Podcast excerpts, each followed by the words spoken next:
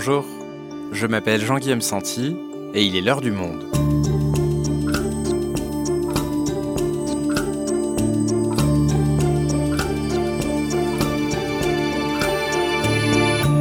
Aujourd'hui, la fusion nucléaire va-t-elle régler une bonne fois pour toutes la question de l'énergie dans le monde, voire celle du réchauffement climatique? Est-il réaliste d'imaginer un jour des centrales nucléaires à fusion David Larosserie est journaliste spécialisé dans les sciences fondamentales. Il nous explique en quoi ça consiste, la différence entre la fusion et la fission, et les dernières avancées dans le domaine qui nourrissent beaucoup d'espoir. La fusion nucléaire, c'est pour quand? Un épisode produit par Adèle Ponticelli, réalisation Roland Richard.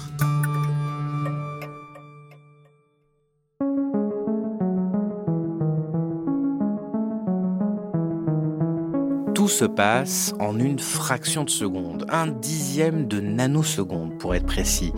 Une durée si courte que même le cerveau humain ne peut pas se représenter à quel point c'est bref.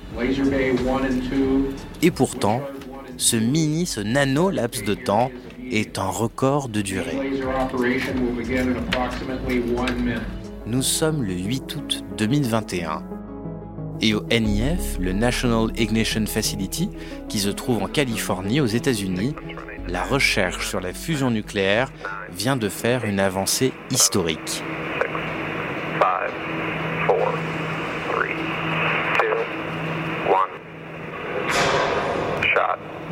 Une concentration de lumière de laser vient de produire un point chaud de la taille d'un cheveu. Et ce point chaud, a dégagé 8 fois plus d'énergie que lors des dernières expériences réalisées au printemps d'avant.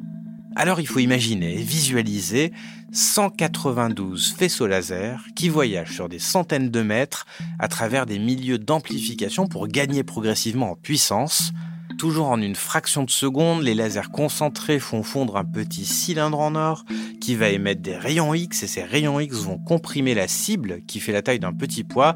Alors ça a l'air compliqué, vous ne voyez peut-être pas bien où on va pour l'instant, mais tout ça permet de déclencher tout simplement une réaction de fusion nucléaire, c'est-à-dire reconstituer au sein d'un laboratoire ce qui se passe au cœur du Soleil.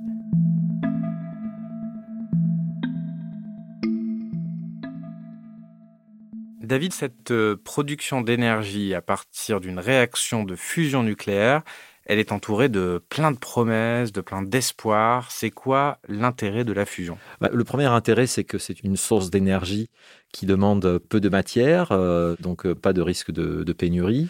L'autre intérêt, c'est que ça ne produit pas de, gaz à effet de serre et donc c'est bon pour le, pour le climat. Il y a aussi des avantages sur la sécurité il n'y a pas de risque d'explosion nucléaire hein, comme on peut l'avoir sur les centrales classiques. Euh, et puis, euh, pour la prolifération nucléaire, c'est également bien parce qu'on n'a pas de production de plutonium et donc ça ne peut pas servir à fabriquer des bombes. D'accord, donc beaucoup d'énergie, des combustibles hyper faciles à trouver, pas de risque de prolifération nucléaire, pas de risque d'explosion, ça ressemble dit comme ça à une énergie euh, miracle. Déjà, est-ce que tu peux nous expliquer en quoi c'est différent de la fission nucléaire euh, qui est à la base des centrales nucléaires civiles actuelles? C'est quoi la fission? Aujourd'hui, l'électricité nucléaire, elle provient de réactions de fission. La fission, ça consiste à casser de gros noyaux atomiques en deux. Et cette euh, brisure libère de l'énergie et va libérer aussi des neutrons. Et ces neutrons vont aller casser un nouveau noyau euh, atomique, par exemple de l'uranium, qui va se briser en deux, libérer des neutrons, et ainsi de suite. On crée une réaction en chaîne comme ça qui euh, génère de l'énergie. Et c'est cette même réaction en chaîne qui fait que la fission peut éventuellement être dangereuse et s'emballer comme dans le cas de Tchernobyl, c'est ça, on n'arrive plus à l'arrêter au bout d'un moment. Elle s'auto-entretient et euh, peut s'emballer et on peut perdre le contrôle du réacteur nucléaire, ce qui est effectivement arrivé à Tchernobyl. C'est le plus grave accident depuis que des centrales existent dans le monde. Le feu consume le cœur de la centrale et les responsables de la sécurité sont pour l'instant incapables de l'arrêter. Et c'est pas le cas du tout pour la fusion? Avec la fusion, euh, non, parce que c'est un, processus inverse qui consiste à générer de l'énergie en fusionnant, en rapprochant des petits noyaux, des cousins de, l'hydrogène, qui ont euh, seulement un seul proton et deux ou trois neutrons. Donc euh, là, un noyau de deutérium et un noyau de tritium vont fusionner ensemble pour donner une molécule qui est euh, de l'hélium et puis également un neutron.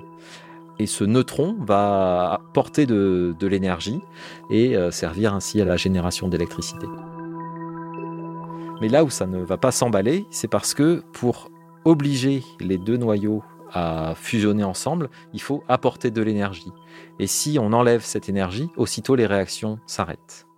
Et cette réaction, elle n'existe que dans des laboratoires ou elle existe ailleurs euh, dans la nature? Sur Terre, ce serait entièrement artificiel, mais euh, dans la nature, ça existe. Et le plus bel exemple, c'est celui du Soleil ou de toutes les étoiles.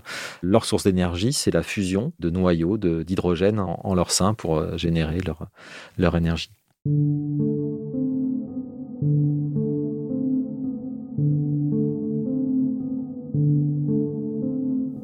D'accord, donc c'est la réaction qui est au cœur de toutes les étoiles. C'est assez euh, dingue de se dire qu'on va reproduire dans un laboratoire ce qui se passe au cœur du Soleil. Comment est-ce qu'on en est arrivé à vouloir maîtriser la fusion nucléaire en labo?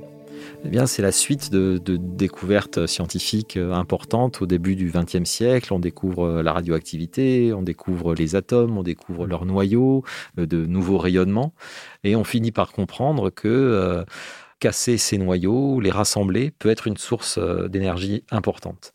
Et la première manifestation euh, la première application même de ces découvertes, bah, ce sera les bombes atomiques, euh, bombes nucléaires de la Deuxième Guerre mondiale. Ce matin du 6 août 1945, les habitants voient plusieurs bombardiers survoler la ville, puis soudain, un souffle dont la température avoisine les 5000 degrés balaye tout sur un rayon de 2 km à une vitesse de 200 mètres seconde. Donc, dans un premier temps, ça va donner la bombe atomique euh, classique, hein, celle qui a été utilisée euh, à Hiroshima, c'est ça? Oui, la bombe d'Hiroshima, c'est une bombe à fission nucléaire euh, à base d'uranium, de plutonium. Et c'est cette énergie-là qu'on a utilisée dans cette bombe. Donc après la bombe A, on va développer la bombe H, c'est la fusion nucléaire, c'est ça? Oui, quelques années après, on fait cette bombe H, H pour hydrogène, parce que les éléments que l'on va fusionner, ce sont des cousins du noyau d'hydrogène. C'est suspendu à ce pacifique ballon captif gonflé à l'hydrogène qu'a explosé au-dessus du lagon de l'atoll de Fangatofa Canopus, la première bombe H expérimentale française. Qu'est-ce que la bombe H, comme on dit? Simplement la reproduction sur notre Terre du feu du Soleil, obtenue par la transmutation de l'hydrogène en hélium, telle qu'elle s'accomplit constamment dans le Soleil et les étoiles, à une température de plusieurs millions de degrés. Ainsi, une seule bombe H tombant sur Paris suffirait à calciner la ville et sa banlieue de même qu'un nombre relativement restreint de ces engins rayerait la France et ses habitants de la carte du monde. Et alors comment elle fonctionne cette euh, bombe H? Eh bien pour faire fusionner ces noyaux, on a besoin d'apporter de l'énergie et cette énergie elle est apportée par la réaction de fission. Donc une bombe A sert d'amorce à la bombe H à hydrogène. Donc on a besoin d'une mini bombe A dans la bombe H, c'est dire à quel point la réaction de fusion ne peut s'enclencher qu'à des conditions de température et de pression extrêmes. Voilà, ces petits noyaux n'ont pas vraiment envie de, fusionner ensemble et donc il faut les contraindre. Et c'est euh, ce qu'on cherche aussi à faire sur Terre pour la production d'énergie civile. Oui, et donc la difficulté, c'est de recréer ces conditions-là qui existent au cœur des étoiles en laboratoire sans faire exploser une bombe à l'intérieur du labo. Voilà, et c'est pas c'est pas facile, d'où euh, quand même l'exploit américain euh, qui est parvenu. Et là, par contre, lorsqu'on arrive à produire cette réaction de fusion en laboratoire, ça risque pas euh, d'exploser comme pour une bombe H. Non, parce que la réaction ne va pas s'emballer. C'est-à-dire que comme ces noyaux n'ont pas envie d'être ensemble, on les force à, l'être. Si on enlève cette contrainte, alors les réactions de fusion euh, s'arrêtent immédiatement. Donc en fait, la fusion, c'est une réaction qui est euh, relativement sur le papier, qui a l'air complètement sans danger. Elle s'arrête en une seconde, il suffit juste de couper l'interrupteur. Quoi. Euh, oui, euh, c'est comme ça qu'on peut le résumer. Oui.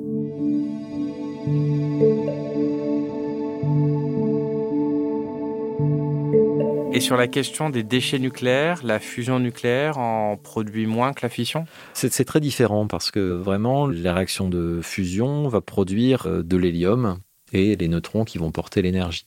L'hélium n'est pas considéré comme un déchet.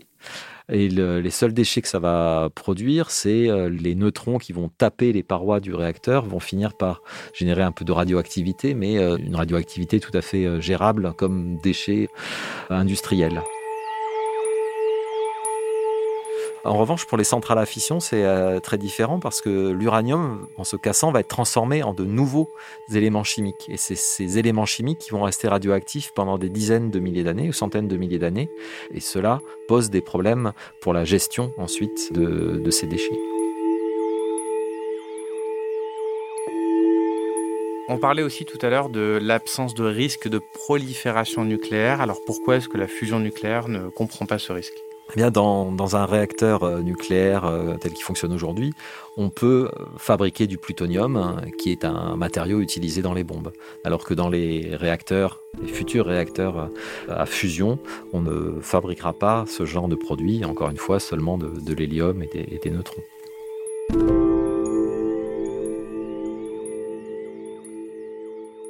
David, tu nous as expliqué que tout l'enjeu pour réussir la fusion nucléaire, c'est donc d'atteindre ce moment où l'énergie qu'on va générer, qui va être dégagée par la réaction, dépasse celle nécessaire à la mise en œuvre. Est-ce que ce seuil a déjà été atteint en laboratoire? Pas encore. Euh, donc deux expériences se sont beaucoup rapprochées de ce seuil. Donc l'expérience américaine dont on a parlé euh, en introduction, et puis également une expérience anglaise qui utilise euh, une autre technique.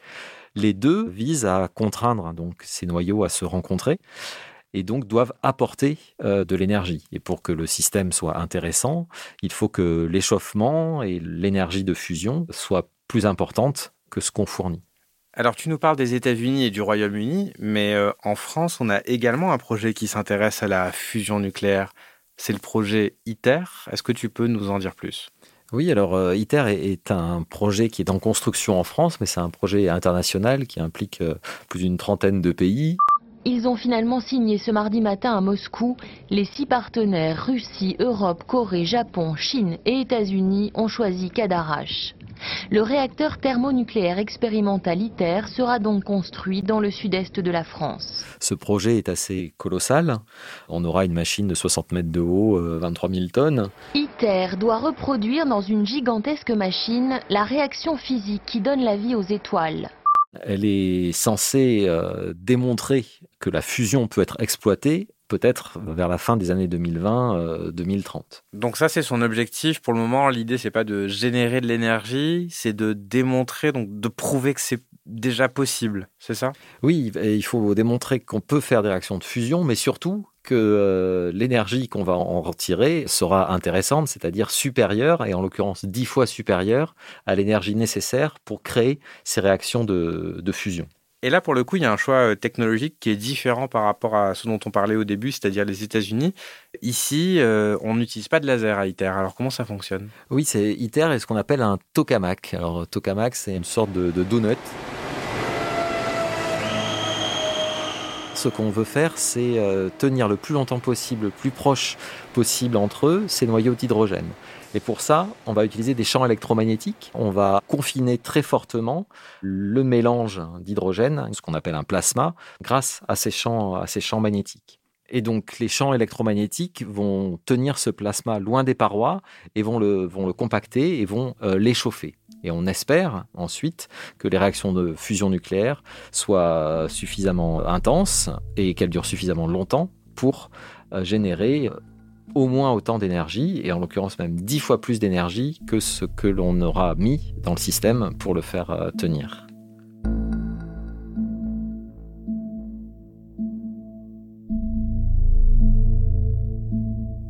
Et quelles sont les différentes euh, limites, les différents problèmes qui se posent aujourd'hui à utiliser cette euh, technique pour euh, réaliser la fusion nucléaire? Il faut voir que pour réaliser ces réactions de fusion, on doit monter à des températures extrêmement élevées.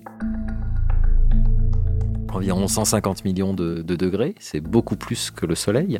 Ce qu'on veut faire, c'est plusieurs minutes de réaction contre, euh, on l'a vu, un dixième de nanoseconde aujourd'hui dans le, système américain. Donc c'est très compliqué. D'ailleurs, un physicien du, CEA, euh, Cédric Reux, m'expliquait que c'est comme euh, tenir de l'eau dans une baignoire alimentée par un robinet, mais qui aurait une énorme fuite. Ce qu'il faut, c'est que le débit du robinet soit plus gros que la fuite. Et la fuite, c'est tous ces atomes d'hydrogène qui ont envie de, partir de leur confinement et taper les parois. Et le, robinet, c'est euh, cette énergie qui est fournie par les réactions de fusion. Est-ce qu'on va apprendre de nouvelles choses scientifiques avec euh, ces démonstrateurs? Parce que j'imagine qu'on atteint un peu la, à la limite aussi euh, des connaissances de l'observable en termes de physique. Oui, cet état de la matière, ces hydrogènes qui sont euh, très, euh, très confinés, chargés électriquement, etc., c'est un, état de la matière qui est assez compliqué. Les comportements qu'on observe, par exemple, dans les étoiles hein, sont très compliqués. Les équations que l'on a sont difficiles à résoudre. Donc les ingénieurs ne savent pas dompter ce matériau et donc ils font les expériences aussi pour comprendre cette matière. Et c'est pour ça que c'est pas gagner d'avance que l'on puisse euh, faire fonctionner un, réacteur à, fusion. Donc ça veut dire qu'il est possible que ça ne fonctionne jamais et que ça soit pas juste un obstacle technique, mais que ce soit euh, infaisable. Oui, alors c'est pour ça que ITER a un statut euh, d'expérience et pas de prototype ou de démonstrateur euh, industriel. On doit d'abord démontrer que euh, les physiciens comprennent ce qui se passe et maîtrisent ce qui se passe pour espérer pouvoir le, développer ensuite à, plus grande échelle. Donc c'est oui, c'est pas gagné du tout. Alors là, on était pessimiste. Si maintenant on est optimiste et qu'on essaye de se projeter dans le meilleur des scénarios, quand est-ce qu'on aurait les premières réactions et quand est-ce qu'on pourrait même avoir, allez, rêvons, une centrale nucléaire à fusion? Alors le, calendrier pour ITER, c'est d'arriver à faire de la fusion dans, quelques années, avant les années 2030. Et puis ensuite, ils vont démontrer ce gain en énergie quelques années plus tard et probablement vers 2050. Et ensuite, en parallèle, on essaiera de construire des, des prototypes pour l'exploiter. Mais personne n'attend avant 50 ans un réacteur à fusion produisant de l'électricité nucléaire. D'accord, donc ça veut dire qu'il ne faut pas espérer de centrales nucléaires euh, à fusion avant 2080 à 2100 à peu près. Oui, c'est le, calendrier un petit peu prévu et on voit bien que euh, malheureusement peut-être ça n'en fera pas un outil de lutte contre le réchauffement climatique car les changements euh, sont prévus pour arriver bien avant. Merci David. Merci.